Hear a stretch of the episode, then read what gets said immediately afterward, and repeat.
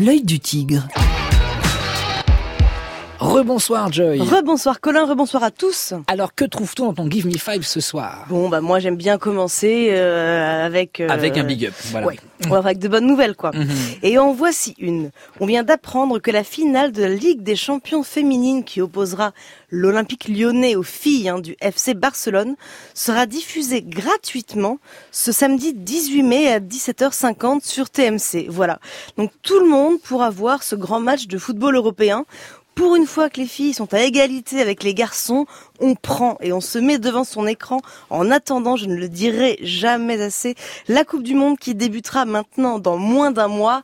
Can't wait. Oui, on a hâte que cette Coupe du Monde commence en France, la Coupe du Monde des filles. La suite, Joy, avec du basket à l'autre bout du monde, sur le toit du monde même. Ouais, et c'est une histoire sublime parmi d'autres que l'on peut lire dans le numéro 2 du très très beau magazine Entorse, hein, magazine intégralement consacré au basket.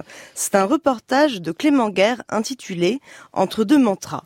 Et alors ça raconte comment au cœur du monastère de Palpung Sherabling au Tibet, les jeunes moines ont fait du basketball leur deuxième religion, mais vraiment. Alors qui eût cru hein, que face à l'Himalaya, sur des playgrounds vraiment flambant neufs, des gamins jouent alors soit en robe rouge traditionnelle ou en short et t-shirt à faire des dunks et des dribbles entre deux prières.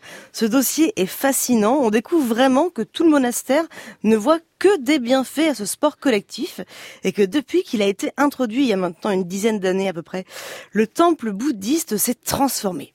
Les apprentis moines férus de ce sport à la mode en Inde et au Tibet vivent avec leur temps, ils sont connectés, ils sont davantage complices. Et alors, selon leur dire, hein, des gamins, ils sont même plus motivés, par exemple, pour faire des trucs comme la vaisselle, tous ensemble. voilà, donc c'est hallucinant. Grâce vraiment. au basket. Voilà.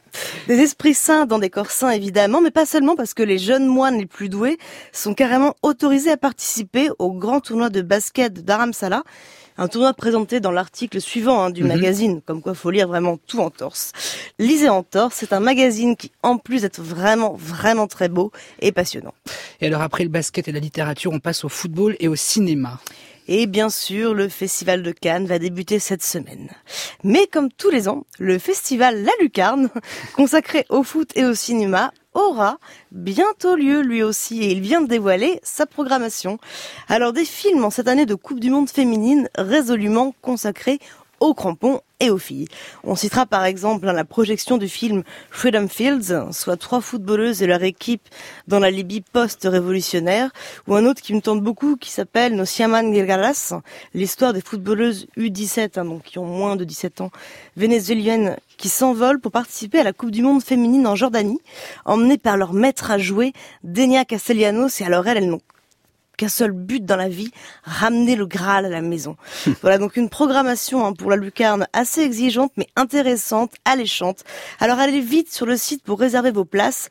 La lucarne c'est à partir de début juin dans plusieurs lieux parisiens. Oui, c'est une manifestation parisienne en effet. Sinon, musique et football, ça peut aussi matcher, Joy. Eh ben ça pourrait. Ça pourrait, Colin.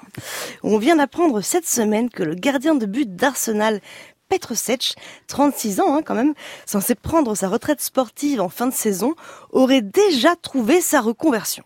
Alors on le savait, hein, ce Petr fan de musique et excellent batteur, hein, de, vraiment. Eh bien, selon le quotidien britannique The Sun, l'ex-gardien de Rennes, je le précise quand Oui, même, oui, hein, parce qu'on se souvient pas assez, de 2002 à 2004 et de Chelsea, hein, de 2005 à 2015 par exemple, pourrait sortir un single sur lequel il serait accompagné par Roger Taylor. Hallucinant. Et oui, l'ancien batteur du groupe anglais Queen, rien Carrément. que ça.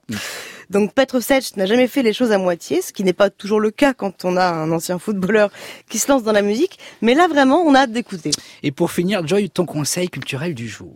Il s'agit du livre d'un écrivain sportif dont je vous ai déjà parlé euh, ici et conseillé un roman. Bon là bien sûr il s'agit de son nouveau, parce que quand même je vais pas faire deux fois le même.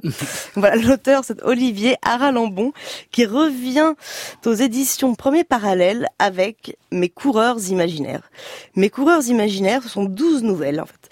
12 histoires, 12 cyclistes, anonymes ou connus, champions ou losers mais tous animés par la passion du vélo. Alors les plus calés reconnaîtront facilement le juste Bartali, hein, à qui on avait consacré une émission ici, mais aussi Copy ou notre contemporain Bardet. Et puis il y a ce jeune sportif, Lamib, qui moi m'a particulièrement touché. Voilà. Pour l'heure, il est au sommet, mais c'est un voilà, c'est quelqu'un, un gamin qu'on sent pétri de doutes et de faiblesse. On sent qu'un rien pourrait le faire chuter. C'est un jeune homme qui tente par le vélo de s'extraire de là d'où il vient. Alors bon, voilà, je vous dirai pas la fin. Euh, non, il faut vraiment que vous lisiez cette ode, enfin plutôt du coup ces odes, aussi différentes soient-elles à la petite reine, parce qu'elles en valent vraiment la peine. Ça s'appelle Les coureurs imaginaires d'Olivier Aralambon qui a paru aux éditions Premier Parallèle. Donc merci beaucoup Joy. Mais de rien. Et à la semaine prochaine. Bye. Salut.